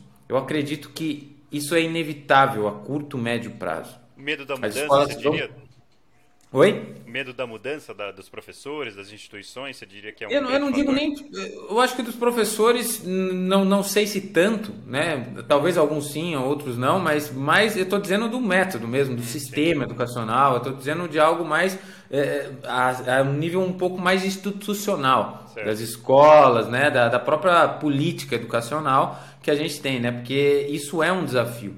E além desse desafio, Alan, a gente, quando a gente fala eu assim, eu fui muito privilegiado e acredito que você também, da gente ter, né, eu já falei que eu tive educação. Então assim, isso é a coisa mais valiosa que tem porque ela me leva a qualquer lugar, né? Eu posso, eu nunca vou perder isso. Mas a gente tem uma desigualdade muito grande em educação. Eu já, eu, eu já entrevistei pessoas no meu podcast que cara, a realidade da escola onde eu estudei, computador, internet, tá longe. Então, quando a gente Posso fala que a gente. Mesmo. É, então assim, quando a gente fala que a gente cria e, e quer furar uma bolha para inserir ensino tecnológico nas escolas, Isso, por mais que seja a solução inevitável, para mim isso é inevitável, tá? Isso é inevitável. Isso vai acontecer. Não é, não é se vai, é quando vai. As escolas que não fizerem isso vão ficar para trás, ponto. Na minha avaliação, não sou nenhum guru, mas assim, para mim é inevitável. Porque o mercado vai pedir uma coisa. O mercado pedindo uma coisa, as pessoas não vão estar preparadas quem vai? Você vai querer colocar seu filho para estudar onde? Que vai te preparar para o mercado ou que não vai te preparar para o mercado? Que vai te fazer se formar, tudo bem, mas aí quando se formar não vai saber nada sobre tecnologia, não vai saber o que é uma programação, uma mentalidade de raciocínio lógico, mentalidade de um programador. Então, assim, é inevitável essa mudança nas escolas. Ponto. É um desafio entrar, mas ela é inevitável. Agora, a, a, a, o problema que isso tudo vai causar é o seguinte: a diferença que a gente ainda vai, a desigualdade absurda que vai ser. Se a gente não chegar mais do que inserir tecnologia em quem está pronto para recebê-lo, que é uma parcela das escolas, a gente precisa dar oportunidades em escolas que não têm acesso à tecnologia, em escolas que não têm acesso à internet, escolas que não têm acesso a computador, porque essas pessoas vão ficar mais defasadas ainda. Então a gente tem dois problemas aí na questão do, da aprendizagem criativa e da tecnologia. A primeira é furar uma bolha e entrar num sistema que é difícil de mudança, qualquer um, é, não é só educação, é, muita, é, é sempre difícil você inserir novas mudanças. A gente está numa virada de chave, né? que não é só tecnologia, passa por muitas coisas, passa sobre a gente entender o que de fato a gente precisa aprender em sala de aula. Eu, entrevistei um, um, cara, né, que é o Vaba, ele falou assim, ó, mais uma semana sem usar a fórmula de Bhaskara, ele falou para mim. e eu falei, é, é óbvio que ele, ele traz um, um, tom mais, né, mais humor ali, mas é o fato, é, será que a gente realmente precisa, porque não é só programação, é comunicação. É. E o fato é de não poder escolher, né? Você vê os jovens hoje, em vários países, eles escolhem, vão fazendo testes de aptidão e vão escolhendo os temas e tal, e se especializando. No Brasil Sim. é um negócio fechado, né? E a gente está com um laboratório que eu estou observando de perto e estou conversando. E se você está assistindo isso, se você é do Paraná, me chama, vamos conversar. Se você é professora, principalmente do, do, do ensino público do, do Paraná, vamos conversar, porque está acontecendo um laboratório lá que daqui a alguns anos, se isso continuar, é, a gente vai ver o Paraná se tornando um hub tecnológico no Brasil, que o governador do Paraná é, contratou a Lura para colocar licenças gratuitas para todos os cursos da Lura dentro do ensino público do Paraná e os professores estão tendo treinamento para implementar isso em sala de aula e fazer o que você está falando, né? De usar, é, é, mesmo dentro da, da, aula de história, usar o conteúdo da Lura, usar os cursos que estão lá e as tecnologias ah. que eles aprendem para ensinar história. Então, assim, imagina isso aqui daqui a alguns anos, cara. O que, que vai ser o Paraná? Ah, é isso, é isso, é isso, é isso. Eu sou aluno da Lura. É uma ótima plataforma. E é exatamente isso que tem que acontecer. É exatamente isso, exatamente, cara. Exatamente. Quando eu falo que, que da, da, das formas de parceria que eu ofereço do, do Matrix Kids, é isso também. É usar como meio né, e ensinar que os professores consigam. E é por isso que eu falo, não acho que seja os professores. Pode ser que um ou outro não goste da mudança, mas eu acho que a, a maioria é, é proativa a isso e gosta também de aprender. Né? Então, assim, é, isso é importante. E esses são os pontos, essas são as dificuldades, Alan. Assim, eu acho que quando, uh, se eu fosse empreender no meio de motorsports, né, de automobilismo, ia ser um desafio até mais tranquilo para mim por estar envolvido dentro da bolha. Eu tô dentro da bolha do automobilismo. Que também é já está influente dentro de um ambiente, é. né? Eu tô, é, eu tô dentro dessa bolha. Essa bolha eu já tô dentro. Então para mim é até mais fácil ali. Só que eu tô também uh, trabalhando dentro de um lugar que eu tô fora da bolha. Eu não, eu não sou professor, eu não era professor né? Não era inserido, não sou uma pessoa que tenho né, experiência né, política em educação, tá?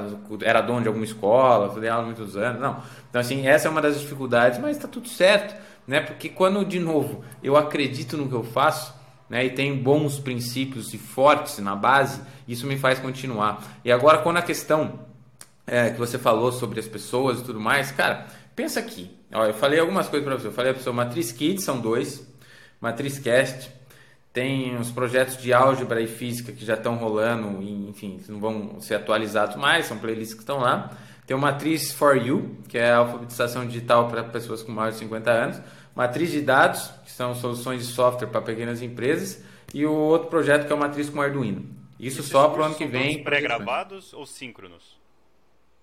Não, é, tem o, alguns. Não, a maioria é tudo pré-gravado pré-gravado. Se você for aluno do Matrix Kids, tem alguns encontros ao vivo. Tá. Mas o resto dos conteúdos não. E faço algumas lives em alguns momentos, mas é, é só daí os ao vivo são só para os pacotes fechados, né? Quando você é aluno. Mas a, os outros são gravados, mas é toda semana, né? Toda semana você tem vídeo novo, né? toda semana tem aula nova. Então, assim, é, é sempre atualizado. Né? E, e a questão é, que eu disse, você viu quanta coisa eu falei? Além disso, eu tenho a minha vida. Né? Eu faço meus treinos, né? eu tenho, faço meu mestrado, faço minha pós, trabalho ainda na Stock Car, né? por mais que não seja mais no dia a dia, que foi uma decisão que eu tomei em março. Eu trabalho em todas as corridas, vou lá quando é necessário, também no, no dia a dia. E assim, eu não consigo fazer tudo sozinho. E uma, uma das coisas que, que, que eu aprendi na vida, né, e a gente nunca. Pode ser que eu consiga, pode ser que eu consiga fazer a escola crescer, que eu tenha até um pouco de sucesso e consiga um dinheiro, consiga impactar algumas pessoas sozinho. Mas eu nunca vou chegar no meu objetivo sozinho. Ah, não dá. Né, Impossível. Né, Impossível. É muita coisa. Impossível. Sozinho nunca. Então, assim, um dos maiores desafios, mais do que entrar na bolha, é encontrar pessoas parecidas com isso. Né, que gostem de ajudar, que queiram fazer as coisas, que queiram né, potencializar, né, porque relações de parceria, eu, eu já, isso eu aprendi na, na prática com, com pessoas. Eu, eu, tive muita sorte que eu trabalhei com caras muito melhores do que eu, né, vários, não tem nem como tem, elucidar todos, mas é que são vários. E um deles me ensinou que parceria ela nunca é 50-50. Isso é uma, uma das coisas que os jovens precisam aprender e eu vou novamente passar essa por experiência. Você nunca faz uma parceria que você vai ganhar metade. Vamos supor que ah, vamos fazer uma parceria nesse exato momento, eu e você. 50-50. Isso aí não chama parceria, isso chama sociedade. Né? Se a gente fizer sócio, 50%, né? cartório tudo mais, reconhecer tudo mais, isso é sociedade, 50%. Talvez é o que mais se aproxime de, um, de, de uma relação onde os dois ganham igual. Por que, que eu estou querendo dizer isso para você? Porque às vezes numa parceria, eu vou estar tá ganhando 95%, você vai ganhando 5% em determinado momento. Em determinado momento, vou estar ganhando 60, você vai estar ganhando 40. Em outro momento, pode ser que você esteja ganhando 70 e eu 30. Mas nunca é meio a meio. É. E nem quando você for fazer a média durante essa parceria, vai ser 50 a 50. Alguém vai ganhar tive, mais, outro vai ganhar menos. Eu tive uma escola uhum. de inglês, cara, e meu pior erro foi tentar fazer esse tipo de parceria ser bem igual, assim, bem. Impossível. Com muita equidade, né? Não dá. Não mas, tem, mas tem uma coisa que ela, que, que ela ainda continua e é válida. E é por isso que ela é importante. Por mais que os dois não tenham ganhado igual, os dois cresceram, cara. Os dois ganharam. Né? Para esta parceria, uma parceria o quê? Um ajudar o outro.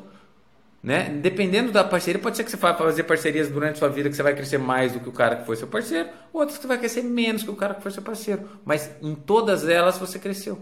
E é isso que você tem que ter como espírito, né? A gente isso eu falo isso, o Alan, porque você falou assim, pô, um cara lá procurando alguma coisa, né? Principalmente no começo, onde você tem pouco a oferecer, né? Tecnicamente, você tem mais a sua vontade a oferecer, a sua garra a oferecer. Você vai fazer parcerias aonde você vai receber de volta, né? Conhecimento, prática, né? Mercado de trabalho, contato, networking, cara, que é uma coisa super importante, a gente nem falou aqui, não vai nem dar pra falar, mas enfim. Então, assim. portfólio essas... também, né? A galera quer fazer portfólio. Sim. Às vezes você tem um. Eu faço isso todo dia, cara. Eu faço, criar... o cara faz todo dia. Às vezes o cara precisa criar uma. No meu curso mesmo da EBAC, ele vai ter que criar uma, uma aula interativa.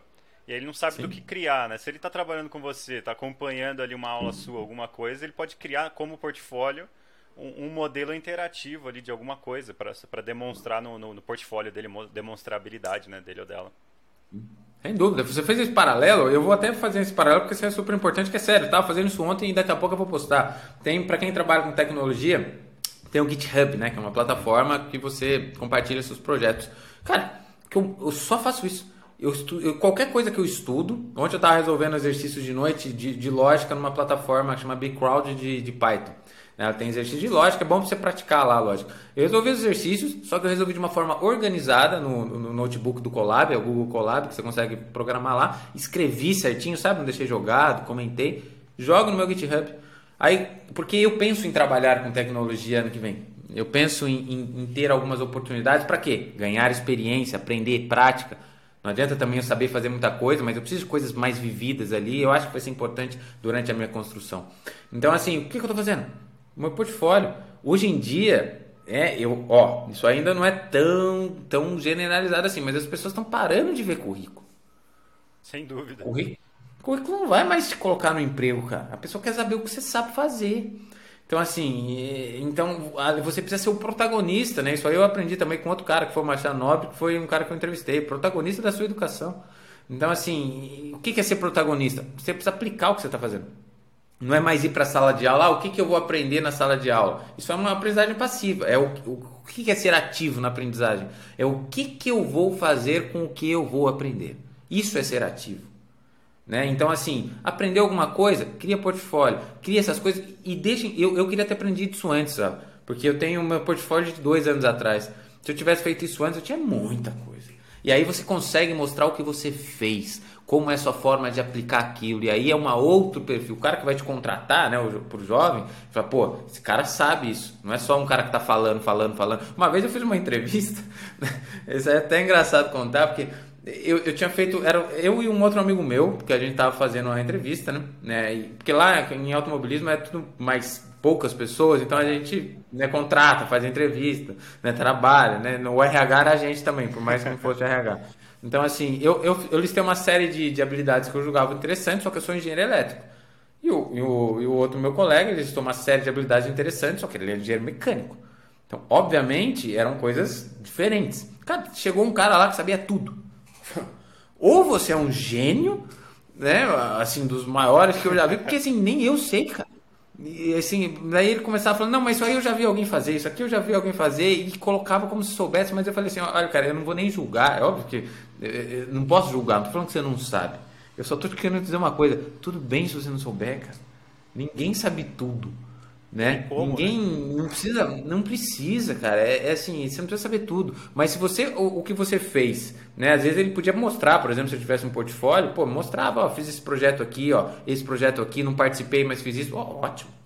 Então, assim, mostrar, criar portfólio, como você diz, é realmente super fundamental. E, e, e é respondendo a isso, ó, não é só sumarizando para porque a gente foi para vários lados. Eu acho que assim, o grande desafio é conscientizar um processo que vai ser inevitável, na minha avaliação, que vai acontecer. As escolas vão ter que utilizar a programação como ferramenta. Mas o grande desafio é fazer essa mudança né, é começar a dar esse primeiro passo, que é sempre o mais difícil. Existem muitas escolas que já utilizam, né, mas eu acho que é, é mais ainda, cada vez mais. É, quando eu falo para você, a aprendizagem criativa é presente no meio de aprendizagem de qualquer matéria: história, geografia, ciências, matemática, português.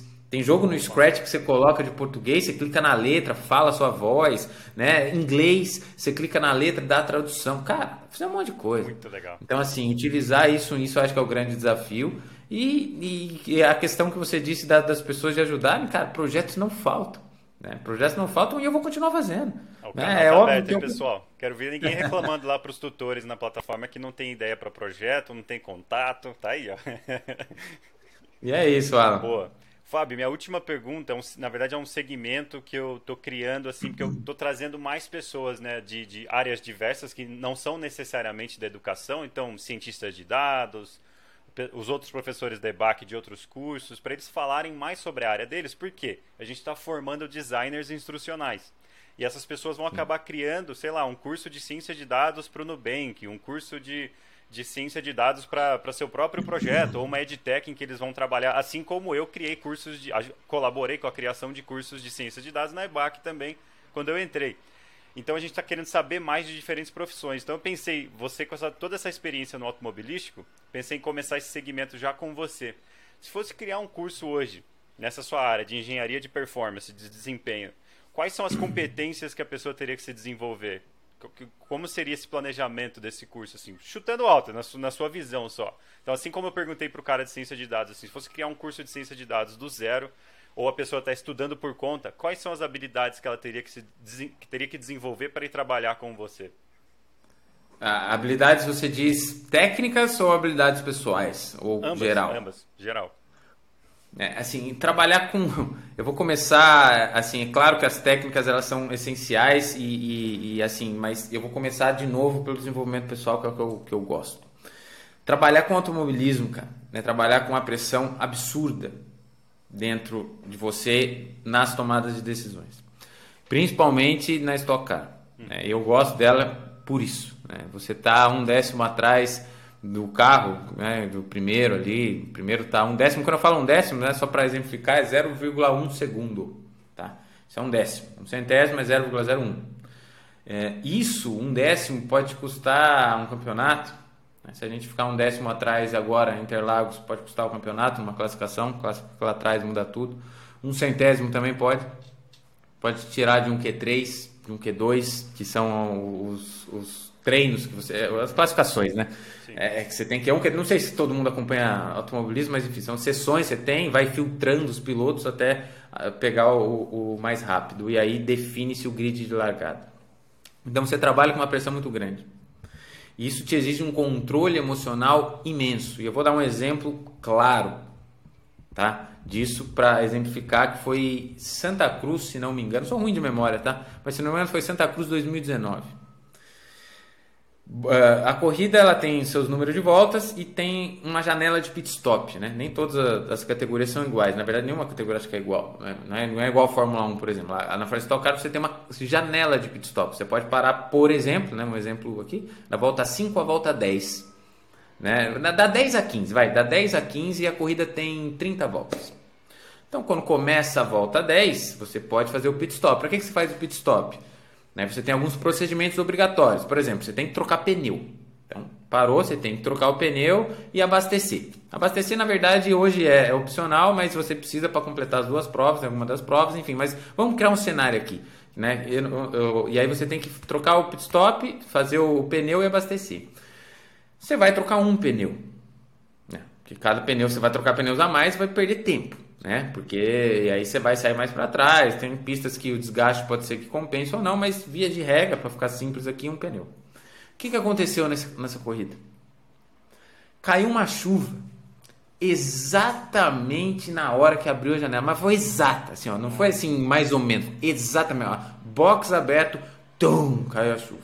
E para quem não acompanha automobilismo, você, você tem um pneu de slick, é um pneu liso, ele não anda na chuva. O carro não, ele não consegue escoar água. Ele não tem né, as ranhuras igual você tem no pneu de chuva, que é feito para andar na chuva. Não é igual seu carro de rua, né, que já, já, já vem com pneu próprio para isso. Lá no auto mesmo, não. Se chover, é são outro pneu que você faz. Ou seja, todo mundo estava vindo para o box e começou a chover. Tem que trocar de pneu, né? Você não vai trocar um mais, vai trocar quatro. Você vai ter que trocar os quatro de chuva, tá chovendo. Só que a janela são cinco voltas, né? Nesse nosso exemplo aqui. Eu vou trazer Santa Cruz para esse nosso exemplo. O que que. É, eu não lembro quantos carros eram, mas só dois não trocaram, então não vou falar em proporção, mas dos, sei lá, 30 carros do grid que estavam na corrida, sabe quantos não trocaram de pneu para pneu de chuva? Dois. Carro numeral 111 e carro numeral 29. Os dois únicos carros que não trocaram de pneu. Sabe por quê? É, assim, eu não estava lá, eu não tava na cabine de cada um para tomar as decisões, para entender o que aconteceu com cada um. Mas muito provavelmente, quando caiu a chuva, o cara estava entrando, né, na pressão. Imagina a pressão, você tem que escolher em segundos, cara. Troca o pneu. O que que esses dois caras fizeram? Pô, começou a chover. Calma. Deixa eu dar mais uma volta, uns cinco, cara. Tô aqui, ó. Eu posso, eu posso trocar até essa volta aqui, eu tô nessa. Por que, que eu vou tomar a decisão neste momento se eu tenho mais quatro para entender o cenário e tomar a melhor decisão? Você entendeu? Isso chama-se controle emocional. E o que, que aconteceu com esses caras?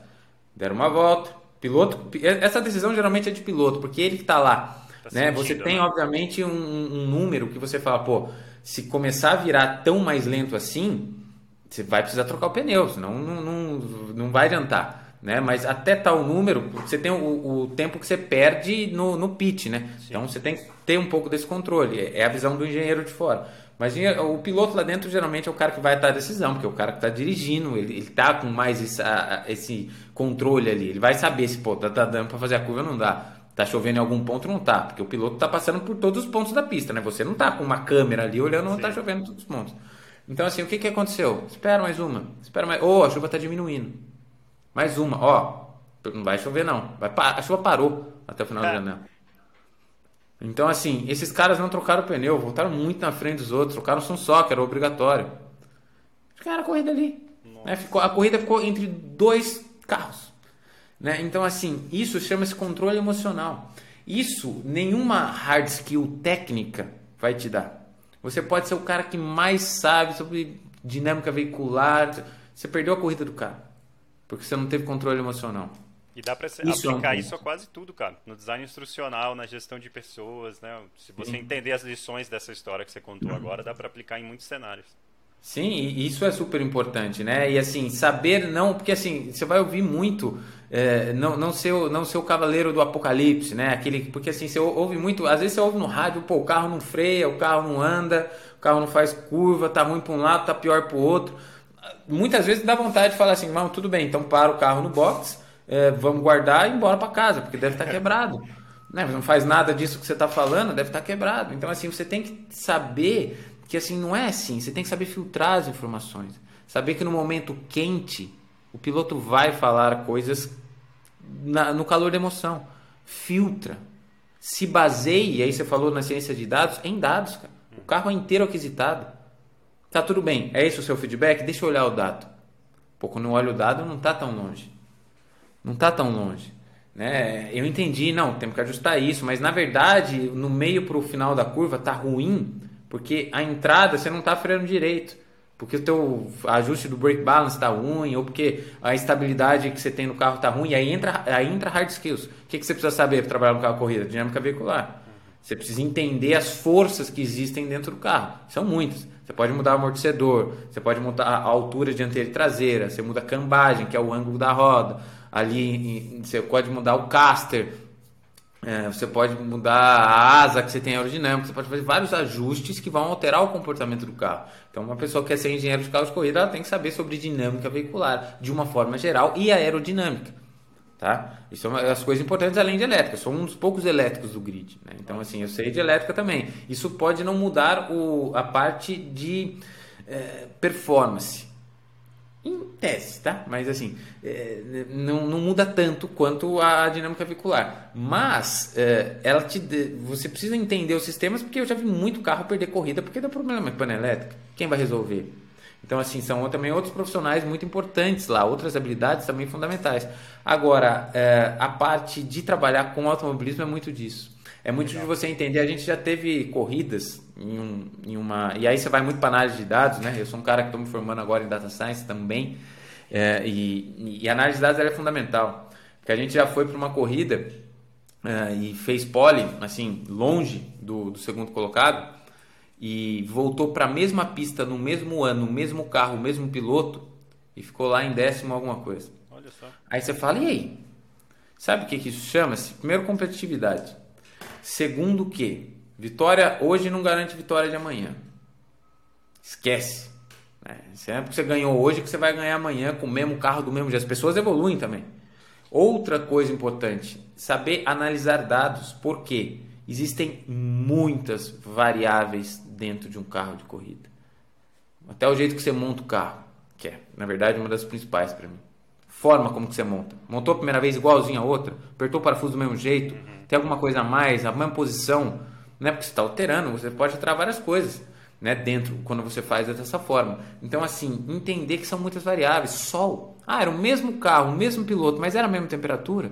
Então, assim, quando você começa a entender que são várias variáveis, das quais muitas delas você não tem o controle ou dimensionamento ou equacionamento correto de tudo, porque é muita variável. Você entende os pontos, os caminhos que você tem que tomar, mas são muitas variáveis. Isso te dá um pouco mais de calma analisar os dados.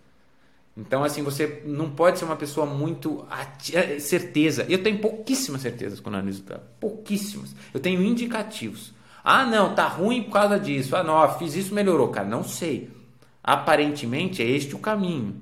Mas são muitas variáveis, porque senão você vai chegar a tomar conclusões erradas. Você vai mudar o carro, por exemplo, para andar mais de reta, você vai tirar a asa. Aí você olhou só um dado. Aí naquele dado que você olhou, você está enviesado, ao carro né, enviesado quando você tem né, ideias pré-definidas do que você está olhando, né, o viés da confirmação. Você fala, pô, tirei a asa, o carro está mais rápido, porque eu estou olhando no gráfico, está mais rápido, tudo bem. E o vento, nesse momento, como é que estava? O carro estava atrás de alguém? Estava no vácuo ou não? Você nem olha. Então você tem que ser muito criterioso em análise de dados. Então, saber analisar um dado é uma ferramenta também muito fundamental, que ela não vai das hard skills de dinâmica veicular, mas vai do fato de análise, né? Saber pegar uma informação e, e, ter o cuidado de analisá-la poucas certezas e muitas indicações. É, esse, essa sua dica de não olhar com certezas para os dados, mas sim como indicadores, é uma coisa que vale para tudo, né? Você está criando um produto digital, ele não tá, o público não está respondendo da forma que você esperava, você não pode ter certezas, né? Você vai ter suposições. É a palavra que eu estava procurando anteriormente, falei assunção. Você ter suposições, né? Então é, é, é, muito legal e é muito, é muito bacana que você compartilhe isso e até uma, uma, uma visão para os designers instrucionais de que muitas vezes, beleza, você vai ter que fazer engenharia, se especializar em dinâmica veicular e tudo mais, mas tem muita coisa que é transferível, né? Então você está criando um Sim. produto digital, está trabalhando com ciência de dados, muitas vezes as habilidades emocionais que você está desenvolvendo ali nessa profissão vão ser reutilizadas em outra profissão, né? Então é, é, bem legal o que você falou, principalmente essa parte do desenvolvimento humano, que eu achei muito massa. Sim, sim. É isso aí, ó. Boa, Fábio, era isso que eu tinha. É, por hoje, eu acho que agregou muito. Vamos impulsionar isso aí, fazer uns cortes bacanas. É, só tenho a agradecer por você aceitar o convite aí. Passamos um pouquinho da, da expectativa, mas acho que vai ser um conteúdo de valor. Muito Sem obrigado. Dúvida. Fica à vontade para se despedir do pessoal e até a próxima. Muito obrigado. Eu, eu, eu fico muito feliz pelo convite. Eu falei para você que eu falo bastante, né? A gente falou que né, ia durar quase que uns, um, bem menos aqui, mas aí começa a falar, fala, fala. E eu queria agradecer o espaço, né? Dizer que eu sempre estou aberto também. Meu LinkedIn, eu não falei, é, mas é Fábio Mori, você me, você me encontra lá. É, você pode deixar depois também, não sei se você deixa, costuma deixa. deixar nos links na descrição do episódio, mas podem falar comigo. Eu sempre tento ajudar. Né? Eu sou uma pessoa que tenho uma vida corrida, mas assim, eu sempre tento. Podem ter certeza que eu vou sempre dar um jeito de ajudar quando a pessoa quer ser ajudada. E agora, como mensagem final, é, eu queria é, deixar uma outra. Eu gosto muito. Tem alguns que eu lembro, sabe? Muitas vezes eu, eu pego referências e não lembro da pessoa, mas teve uma que eu peguei e, e ela. E, ultimamente, né? Porque é recente para mim e eu tenho levado ela quase que sempre comigo. Né, que ele fala é, do Clóvis de Barros. Conhece o Clóvis de Barros? Opa, é. é. Mas essa dele eu nunca tinha ouvido, cara. E ele fala assim que a vida, né? A gente sempre tem, às vezes, quando a gente é jovem, a gente sempre faz a pergunta: ah, pô, vou, vou lá, né? Fazer isso, mas o que, que eu vou ganhar em troca, né? Pô, beleza, vou, vou trabalhar com esse cara, mas o que, que eu vou ganhar em troca? Ah, vou, vou dar uma entrevista aqui, o que, que eu vou ganhar em troca, né? Vou, pô, vou amanhã, sei lá, vou agora lá na, na empresa que eu tô trabalhando fazer uma coisa diferente né? O que, que eu vou, vou ajudar uma pessoa? O que, que, que eu vou ganhar em troca ajudando uma pessoa? E ele, e ele deixa um questionamento que é assim: a vida talvez não seja sobre aquilo que você ganha, mas talvez o sentido da vida seja justamente naquilo que você oferece, proporciona e entrega para alguém. Né? Então, eu não sei o que, que você vai ganhar em tudo que você fizer na sua vida, mas muitas vezes o sentido do que você faz está naquilo que você está proporcionando para alguém. E é isso é o segredo, essa que é a chave, né? Esse que é o ponto que você tem que ter dentro de você, né? A gente falou aqui desde o começo sobre objetivos certos, sonhos, né, corretos e motivos fortes do que você quer ser quando crescer. E é ser uma pessoa boa e um desenvolvimento como ser humano. Então isso é uma parte super importante, né? Talvez a vida não seja sobre aquilo que você ganha na vida, talvez seja sobre aquilo que você oferece. E essa é a mensagem que eu peguei dele esses tempos aí e trago aqui e compartilho com vocês. E muito obrigado pela participação, muito obrigado pelo convite. Estou sempre de portas abertas aqui, Alan. É isso aí. Muito obrigado, Fábio. E até a próxima, pessoal. Um abraço. Valeu.